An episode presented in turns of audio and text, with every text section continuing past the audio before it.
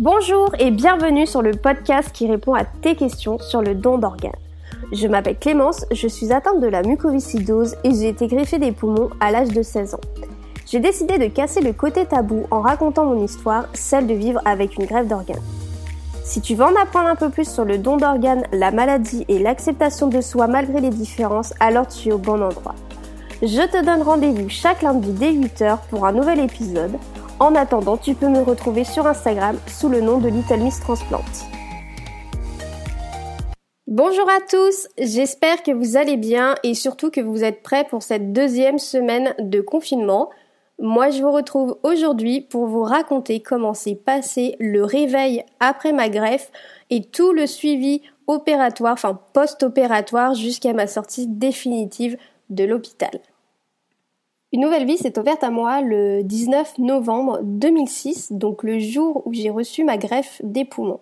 Je me suis réveillée en salle de réanimation, intubée, perfusée et avec des drains de chaque côté du thorax pour permettre aux sécrétions et au sang accumulés durant l'intervention de pouvoir s'évacuer. L'opération a duré à peu près 8 heures sans aucune complication. Une infirmière du service est venue me voir pour me dire que tout s'était très bien passé et que c'était elle qui allait s'occuper de moi tout le long de mon séjour en réanimation.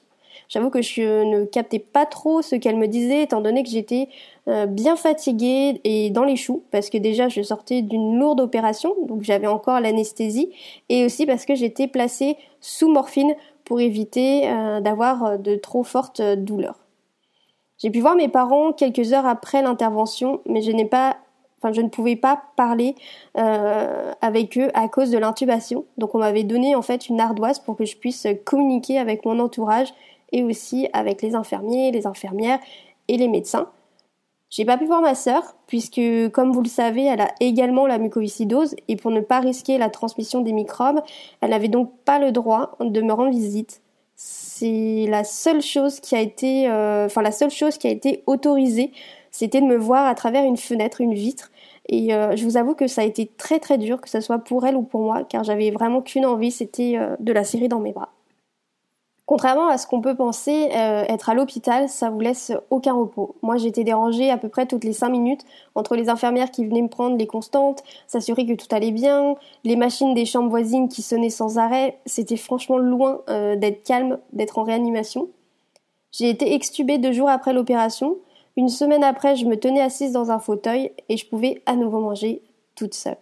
Quand on m'a enlevé le tuyau qui m'aidait à respirer, ça a été une sensation extrêmement bizarre et indescriptible.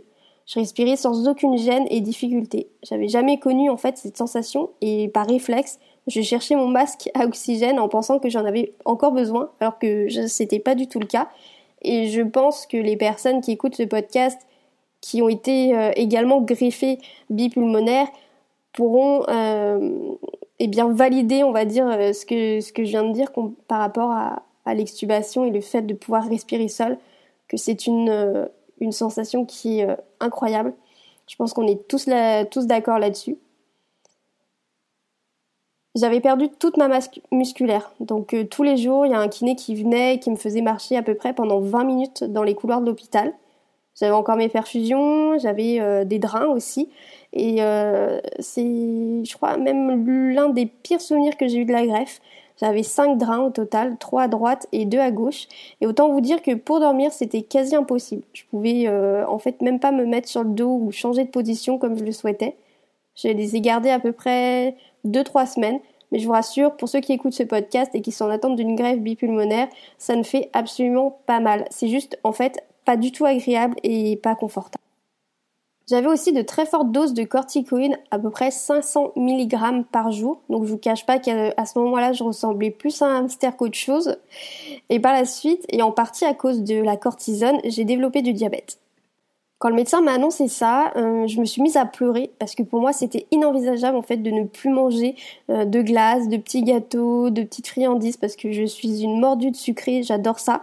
Et, surtout qu'avant ma greffe, ben, je mangeais plus. Donc euh, pour moi, je me suis dit, mince, j'ai la chance de pouvoir aujourd'hui manger et avoir le plaisir de manger. On m'annonce que j'ai du diabète et que du coup, il y a des choses auxquelles je vais devoir renoncer. Enfin, pour moi, c'était mais impossible, impensable. Et par chance, le diabète euh, a disparu au bout de un an, tout seul. Donc euh, j'étais très contente parce qu'aujourd'hui je mange, je mange bien. Quelques jours après l'opération, j'ai fait un rejet aigu, ce qui est complètement normal après une greffe. En fait, le corps réagit, il se défend contre le corps euh, forcément étranger qu'il a, a en lui. Donc ça a été très vite et très bien maîtrisé par les médecins qui ont plutôt l'habitude de ce genre de problème.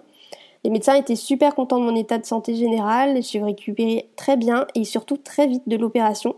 J'avais très peu de complications ou de difficultés à marcher, à m'asseoir et même à respirer mon corps réagissait très bien au nouveau traitement. Donc après avoir passé deux semaines en réanimation, j'ai été transférée au service de pneumologie de mon centre de greffe à Lyon.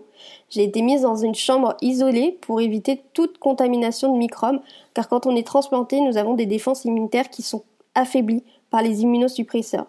Le système immunitaire joue un rôle essentiel dans la prévention de l'infection par la détection des organismes et des tissus étrangers et après une transplantation, les organes transplantés ne sont pas les nôtres. Donc en fait, le système immunitaire va les identifier comme étrangères et vont, enfin, enfin voilà, ça va, ça va les attaquer. Donc la façon la plus efficace de prévenir ce, ce problème, c'est la suppression de l'immunité, mais malheureusement, l'effet secondaire principal des immunosuppresseurs est une augmentation de la sensibilité aux infections. Et donc les personnes qui ont reçu une greffe, euh, quelle qu'elle soit, doivent prendre des immunosuppresseurs à vie. De nouvelles habitudes venaient se joindre à mon quotidien, déjà bien rempli, quoique bien différent aujourd'hui. Je n'avais plus besoin d'oxygène jour et nuit, je n'avais plus besoin de kinésithérapie respiratoire, d'aérosol, de cure d'antibiotiques, seulement des médicaments que je prends déjà pour la muco et des antirogés que je dois prendre chaque jour à heure fixe. Concernant, je les prends tous les matins à 8 heures et cela n'a absolument pas changé depuis maintenant 14 ans.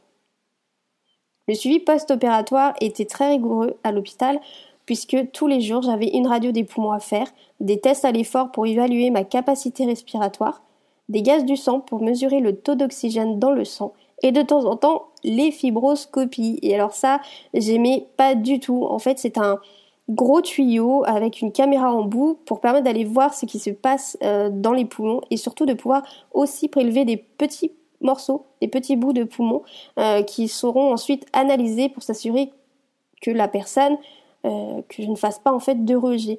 Donc ce gros tuyau passe par le nez et descend par la gorge, la trachée, la trachée pour aller jusque dans les bronches.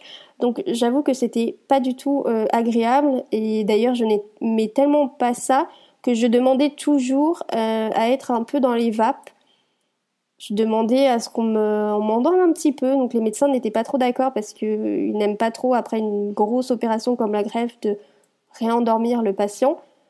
Mais pour euh, en tout cas anesthésier localement euh, pour que le tuyau passe, on va dire, plus simplement, on avait un, un spray qu'on devait se mettre dans la bouche et qui euh, anesthésiait complètement la bouche, la gorge, le nez. Enfin, c'était c'était très très bizarre. Euh, et en plus, c'était vraiment dégueulasse. Donc, euh, j'en garde absolument pas un bon souvenir.